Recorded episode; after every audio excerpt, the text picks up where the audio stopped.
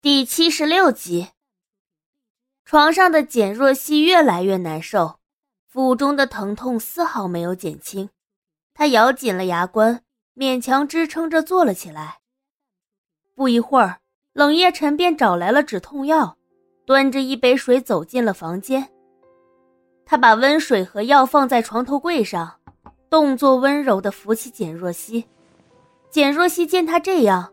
原本想下意识的拒绝，可因为身体虚弱，便顾不了这么多，只得由着他帮忙。冷夜晨把药递了过去，吩咐着：“把药吃了。”简若曦望着他手里的药丸，苦笑着摇头：“吃这个没用的。”听到他这样说，冷夜晨疑惑的抬起头，目光有些凝重：“什么意思？”在我外套的袋子里有一瓶药，把它拿过来给我。简若曦闭了闭眼，冷夜晨眸光微沉，身体的动作却没有停下来。他从简若曦的衣服口袋中摸出了一瓶止疼药，按照上面的要求倒了两粒出来。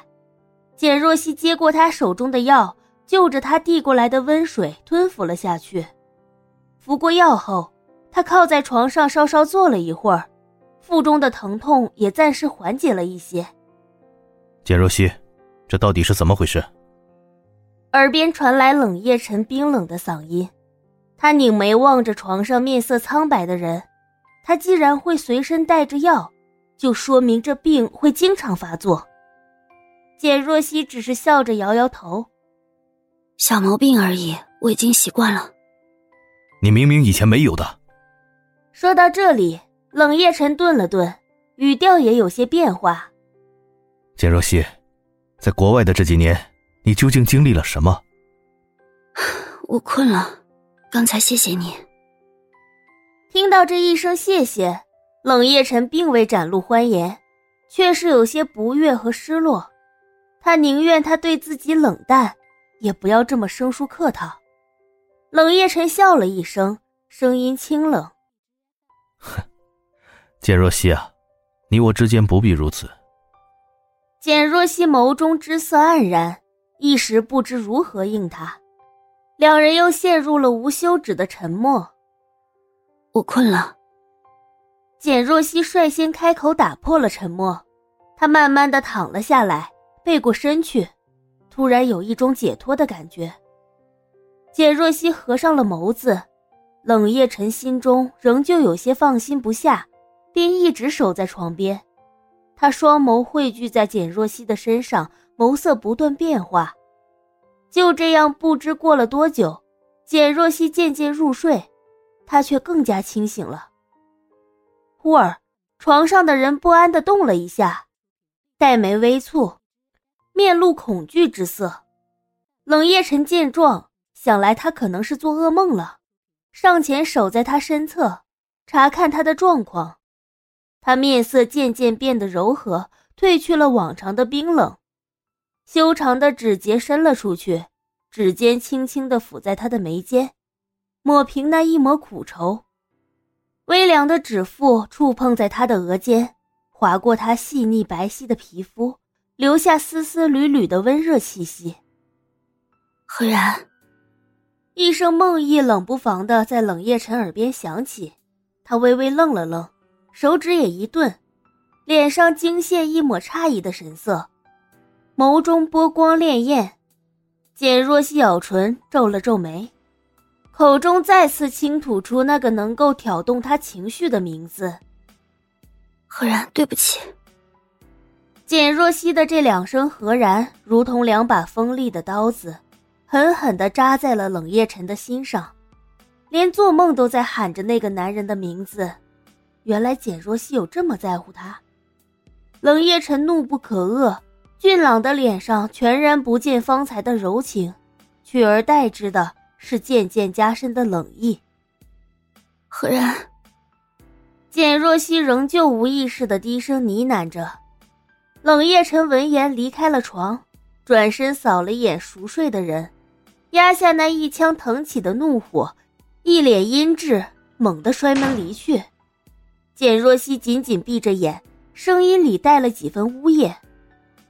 我忘不了他。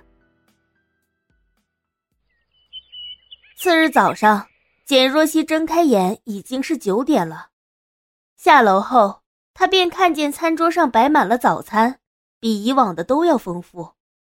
望向对面坐着的冷夜晨，简若曦不禁想起了昨晚的情景，顿时有些不自在起来。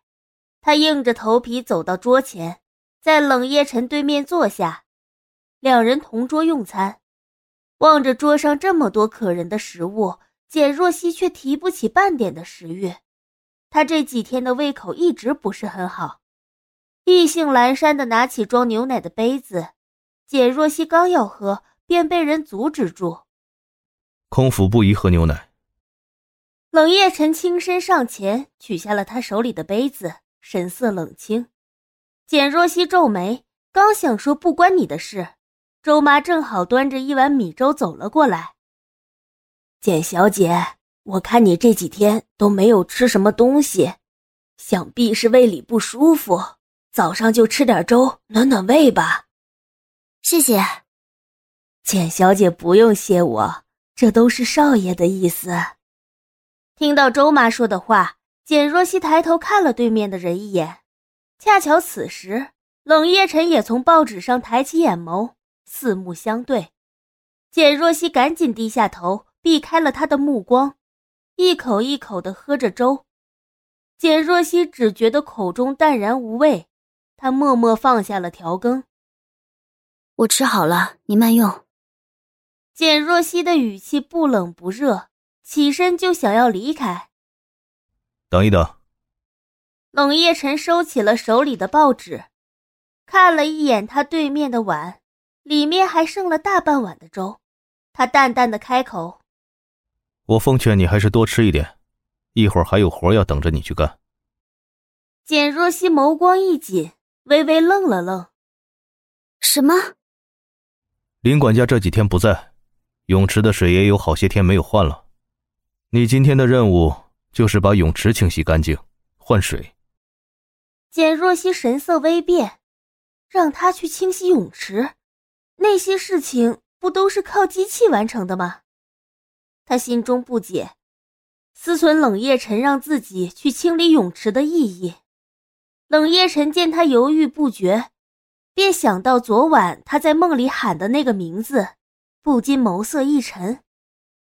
简若曦。我这里从来都不养闲人。简若曦脸色有些为难。今天之内如果干不好，就不要吃饭了。明天给我继续。冷夜晨穿上了外套，拿起茶几上的文件，便转身离开。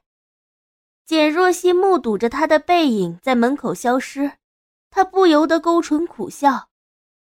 周妈站在旁边，听了冷夜晨的话，心里有些不解。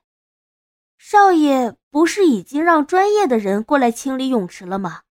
又为何还要多此一举安排简若曦去清理？周妈想着，不由得微微叹了口气。少爷的心思真像海底的针，难猜至极。